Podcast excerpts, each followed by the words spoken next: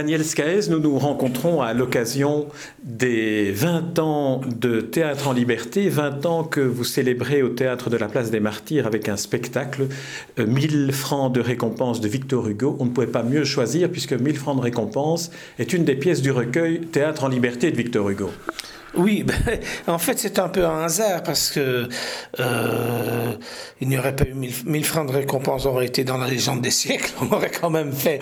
Parce que en fait, euh, ce qui est intéressant dans, dans la personnalité de Victor Hugo, c'est qu'à côté de je vais dire du Victor Hugo, vous savez ce que disait Gide, hein, le plus grand poète français, hélas. Euh, donc je vais dire de ce qu'on trouve un peu certains, moi je ne suis pas tout à fait d'accord avec ça, mais... Euh, Et que voulait dire Gide en disant le plus grand poète français, hélas, parce que eh ben, ça peut s'interpréter de plusieurs façons. Ça s'interprète comme, comme on le comprend, hélas c'est un très grand poète, mais Gide le trouvait lourd et pompeux.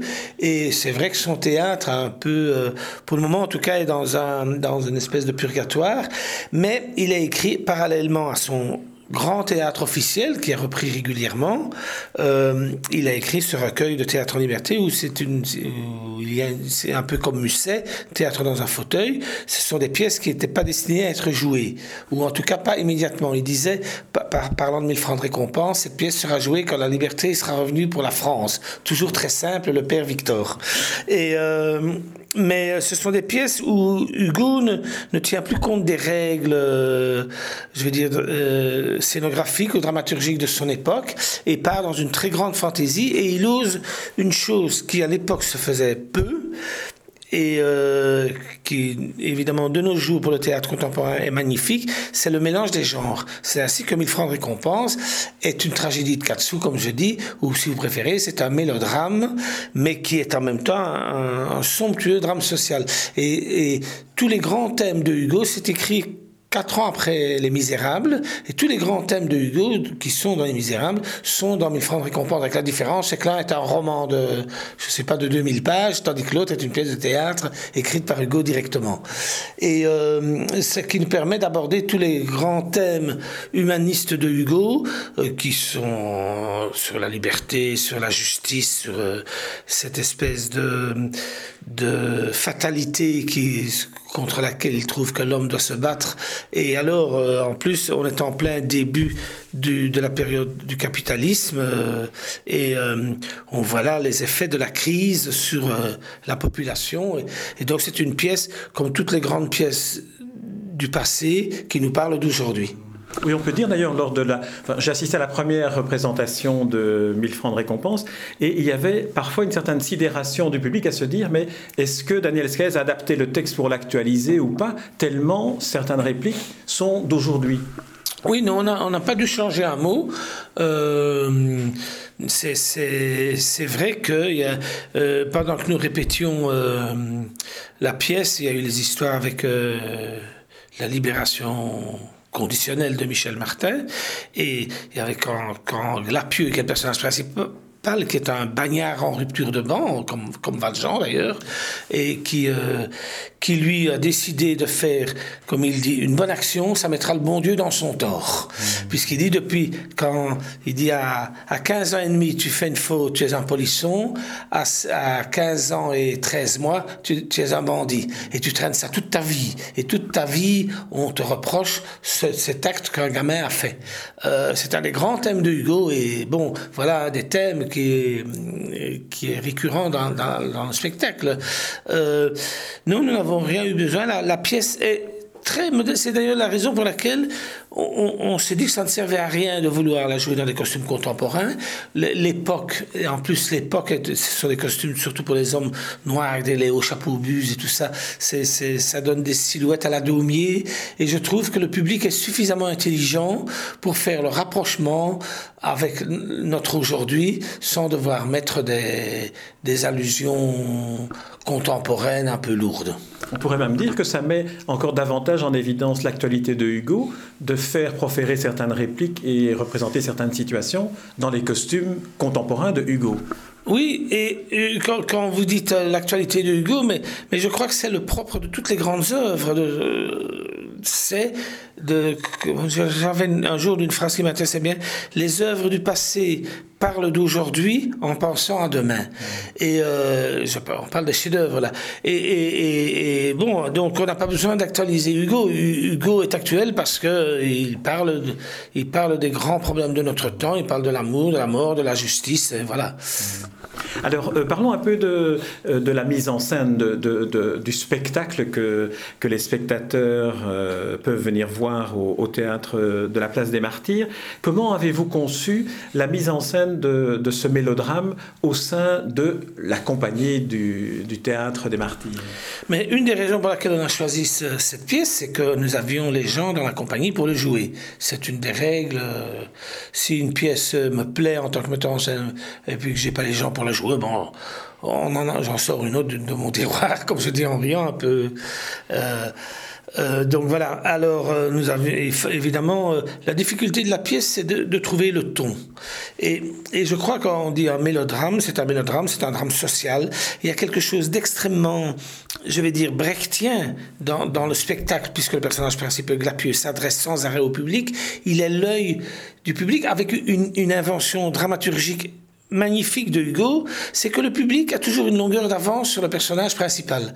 Ce qui fait que quand il ne comprend pas le public, lui a déjà compris, et quand, il euh, se pose des questions ou quand il donne des informations au public, le public a déjà pris une autre, euh, euh, dimension de, l'histoire.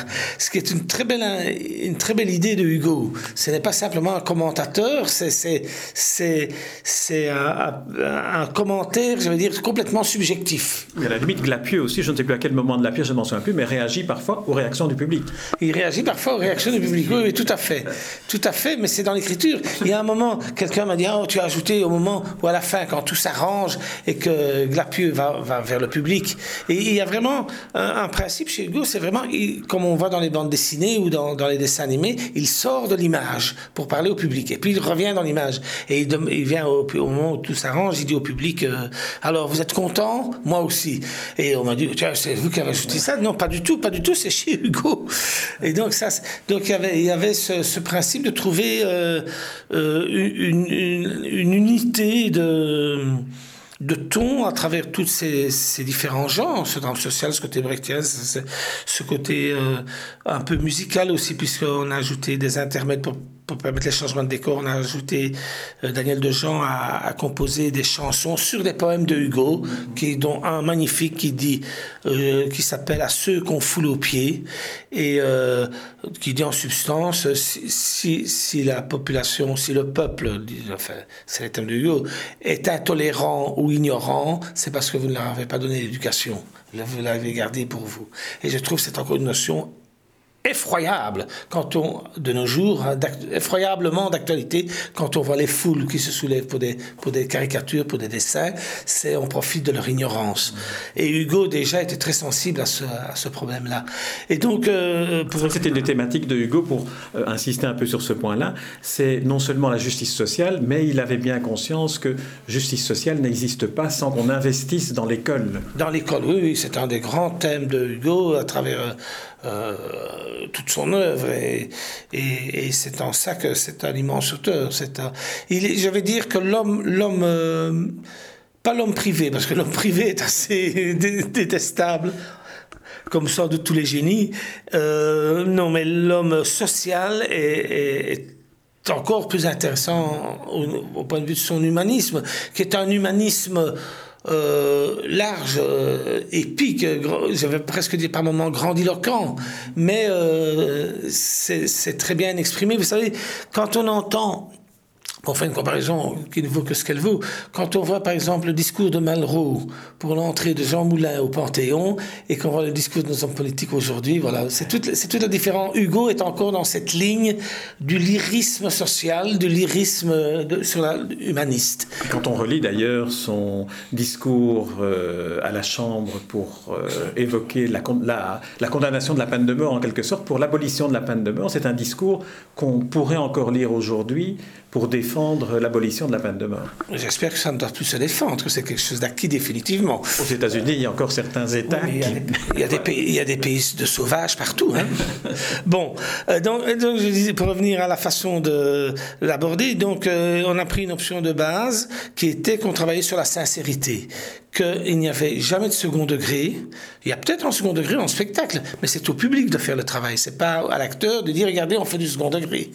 Et euh, on a joué sur la sincérité complète des sentiments, c'est-à-dire les, les moments sentimentaux sont sentimentaux, les moments drôles sont drôles, les moments vulgaires sont vulgaires, euh, les moments épiques sont épiques. Alors et Hugo se moque lui-même, puisque de, même de son genre de théâtre, du théâtre épique comme Henri Blas, puisqu'au deuxième acte, ça se passe au carnaval des personnages qui arrivent en chevalier et une scène qui est vraiment le décalque des scènes du chevalier qui sauve la, la pauvre pucelle assaillie par les méchants. Et, le contexte fait que ça devient presque de la parodie, mais ce n'est pas à être joué en parodie. Et donc c'est cette notion de sincérité qui a donné l'unité du spectacle et qui en fait, je vais dire, euh, cette générosité à laquelle le public est extrêmement sensible. Alors j'aimerais qu'on revienne sur la, sur la notion de, compagnie. Vous avez dit que quand vous choisissez une pièce, il faut qu'elle convienne à la compagnie. Est-ce que le fait d'être euh, euh, l'animateur d'une compagnie fait aussi qu'il y a un esprit, en quelque sorte, de famille, que l'attribution de tel et tel rôle à tel et tel comédien se fait plus facilement ou peut-être plus difficilement? Oh ben, ça dépend des circonstances. Il y a parfois que c'est plus facile, il y a parfois que c'est plus difficile, parce que on essaye bien sûr de, euh, je vais dire entre guillemets, de contenter tout le monde, mais Dame Nature intervient aussi. Euh, il y a des gens qui ont un physique qui ne permet pas certains rôles. Vous savez, je dis toujours souvent, les acteurs ne se regardent pas assez dans une glace, ou les actrices.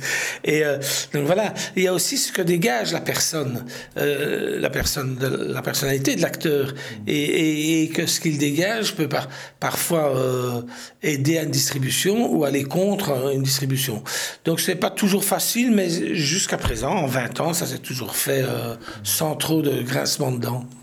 Et alors, est-ce que le fait d'être une compagnie implique qu'il y a une forme de, comment dirais-je, de complicité naturelle ou, établie au fil des ans qui fait qu'il y a une sorte de, d'esprit de, corps dans la compagnie, comme à la comédie française? J'espère bien pas comme à la comédie française, parce qu'il paraît que la comédie française, c'est, les Atrides. Hein J'ai une copine. C'est vrai, mauvaise combat. Et euh, mais euh, oui, c'est en même temps le, le, grand avantage, la grande qualité de travailler comme ça, en, en, fidélité, je vais dire, et le grand danger, parce que évidemment, euh, on prend plus facilement, entre guillemets, ses aises. Mais là, ça dépend du caractère de chacun et de, et de, de l'exigence que chacun a envers sa façon de travailler et, et, et ce qu'il a envie de faire comme théâtre. Euh, Jusqu'à présent, ben, de nouveau, ça s'est très bien passé parce que les gens, les gens qui restent, ben, puisque quand même sur les 18 du départ, il y en a encore 9 qui sont de, des fondateurs.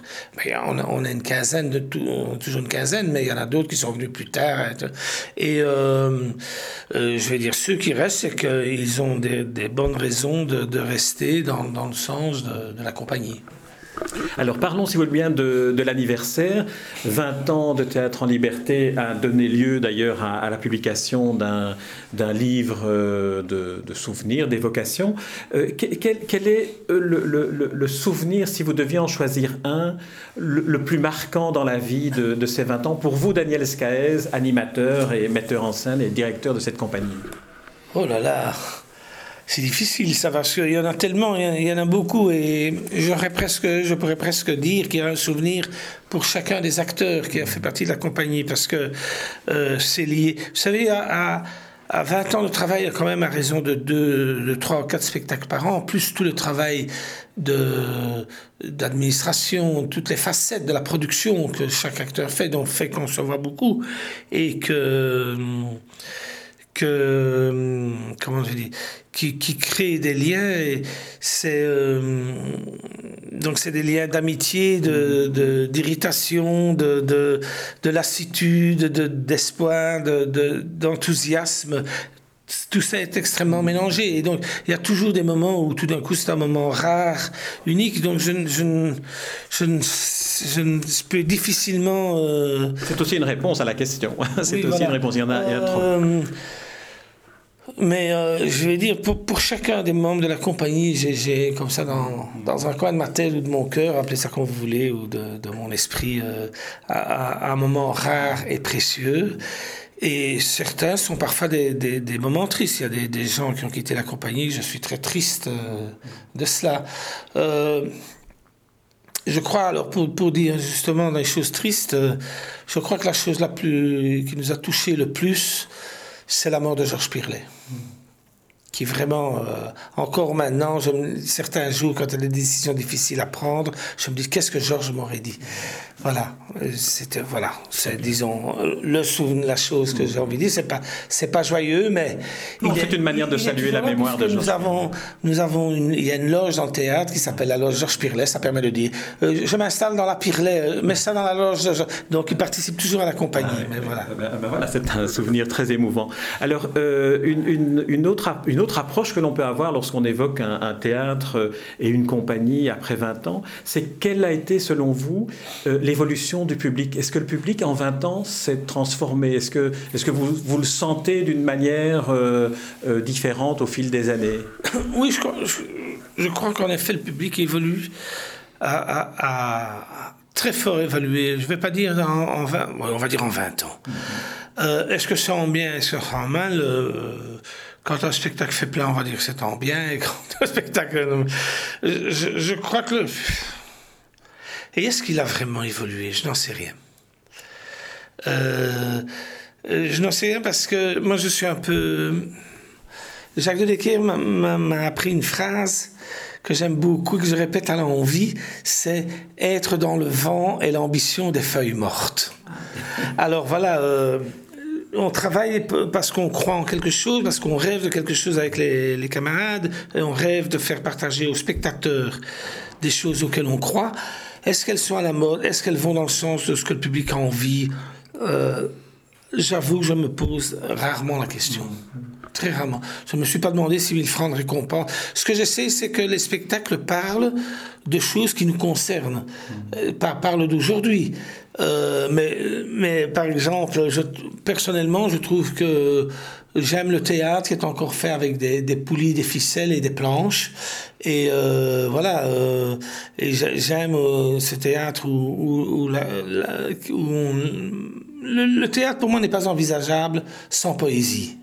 Et je trouve qu'il y a des moyens techniques qui pour moi, prive de la poésie. Et puis tout d'un coup, je vais voir un spectacle plein de moyens techniques euh, hallucinants et que je vais trouver ça très poétique. Donc, je dis tout ce que je dis est, vrai, son contraire est, vrai également. Donc, euh, c'est difficile. Oui, je crois que le public a, a, évolué. Je crois que surtout que les gens sont devenus, pour le moment en tout cas, mais ça bouge, hein, euh, le public est devenu les gens sont devenus très euh, casaniers. Les faire sortir de chez eux, comme je dis en riant, il faut, il faut y aller à la baïonnette. Quoi. oui, c'est vrai. ma question était aussi inspirée par le fait que nous, nous, vivons une période où de plus en plus le contact se fait de façon virtuelle à travers les réseaux sociaux, à travers Internet. Alors que euh, on se rend compte quand on vient au spectacle, notamment le, le spectacle 1000 francs de récompense, on se rend compte qu'il y a une sorte de jovialité, de bonheur à être ensemble public devant des acteurs vivants. C'est la l'avantage du théâtre, je veux dire, sur les autres, euh, on va dire art, que c'est de l'art. Euh, quand je vois certaines émissions de télévision ou certains films, j'en doute, je doute que ce soit de l'art, mais enfin passons. Euh, c'est évidemment cette rencontre de gens vivants qui viennent voir d'autres gens vivants, leur dire des choses qui les concernent directement. mais c'est aussi l'inconvénient, parce que euh, c'est plus facile de rester chez soi devant un écran. C'est moins fatigant. C'est plus facile intellectuellement. Euh, aller au théâtre demande un effort, ne serait-ce que d'y aller. Il demande de s'asseoir, de faire l'effort d'écouter. Euh, je crois, j'ai une phrase que je dis souvent dans les animations scolaires, parce qu'on en fait énormément. Euh, qui est il y a de moins en moins de gens capables d'écouter un texte pour en tirer les enseignements nécessaires, nécessaires à la compréhension de la suite. Voilà, euh, je peux le redire lentement si vous voulez. Mais, mais voilà, mais je crois que c'est le phénomène elle-même pour les professeurs dans les écoles, euh, pour les, les, les, journalistes, tout. Oui, les, choses ont fort évolué. Et, et à ce niveau-là, au niveau. Et il faut quand même dire que nous travaillons à Bruxelles et que. Euh, le théâtre demande un minimum de connaissance de la langue que ce soit le français ou le flamand ou le tchèque ou le patagon, je m'en fous. Mais moi, je travaille en français parce que c'est ma langue. Euh, je vis dans une ville, paraît-il, francophone. Je dis paraît-il parce que euh, je crois que la population, l'ensemble de la population de Bruxelles, je ne suis pas sûr que la majorité parle français. Je n'entre pas dans les discussions avec avec les flamands et tout. Je parle simplement des gens dont la langue de base parler à la maison et suffisamment le et, la connaissance suffisante du français pour le théâtre. Mm-hmm. Voilà un, problème. Je crois un gros problème à laquelle euh, les théâtres aujourd'hui doivent se confronter et ne pas le nier et de faire tout pour essayer d'amener les gens. Euh, alors là, le théâtre, au-delà de ses missions artistiques, a aussi une mission, je veux dire, de culture, de, une mission pédagogique, et je crois que c'est très important. Il y a là une place que le théâtre peut prendre, qui est de, de rassembler les gens. Voilà. Peut-être deux mots sur l'aspect éducation permanente pour terminer cet entretien. Vous organisez euh, dans le cadre des spectacles des rencontres débats, euh, mais aussi des, des animations à destination du, jeune public pour, pour, pour éduquer, dans le cadre de l'éducation permanente. je n'appelle pas ça l'éducation permanente, parce que je crois qu'il y a des gens spécialistes en éducation permanente qui font ça certainement avec beaucoup plus de dévouement et beaucoup plus de qualité que nous. Nous, c'est simplement d'essayer de dire aux gens, attention, oui, vous croyez que le théâtre n'est pas pour vous, eh bien ce n'est pas vrai. Le théâtre ne demande pas des moyens intellectuels. Ça demande un minimum de code, de civilité, je veux dire. Il est évident qu'au théâtre, parler à voix haute, comme on peut faire devant sa TV, ben non, il y a des codes dus au théâtre. Et qui sont, les animations servent à ça aussi, à expliquer les codes a expliqué que quand on voit des gens en costume, pour pas prendre le cas de 1830, que des gens en costume de 1830 ou de 1850 plutôt, euh, ça peut parler d'aujourd'hui aussi. C'est les clés, c'est les passerelles. Leur donner les clés. Nous ne sommes pas là pour donner des solutions ou quoi, nous sommes là pour, pour essayer de susciter des interrogations. Et toutes nos activités parallèles servent à ça. C'est, je, je vais dire, euh, essayer de d'abattre les barrières supposées entre euh, l'ensemble de la population, l'ensemble des citoyens et le théâtre. Très bien, Daniel Escaes. J'espère que, et j'en suis persuadé que cet entretien, nous aurons abattu quelques, quelques barrières. Alors, je vous, je vous remercie pour cet entretien. Je rappelle que euh, le Théâtre en Liberté fête euh, ses 20 ans, que les spectacles se donnent au Théâtre de la Place des Martyrs et que sur le site d'Espace Lit figureront tous les renseignements pratiques pour se rendre vers votre théâtre, ce que je ne peux que recommander toutes affaires cessantes à ceux qui nous écoutent. Merci Daniel Escaes. Merci à vous.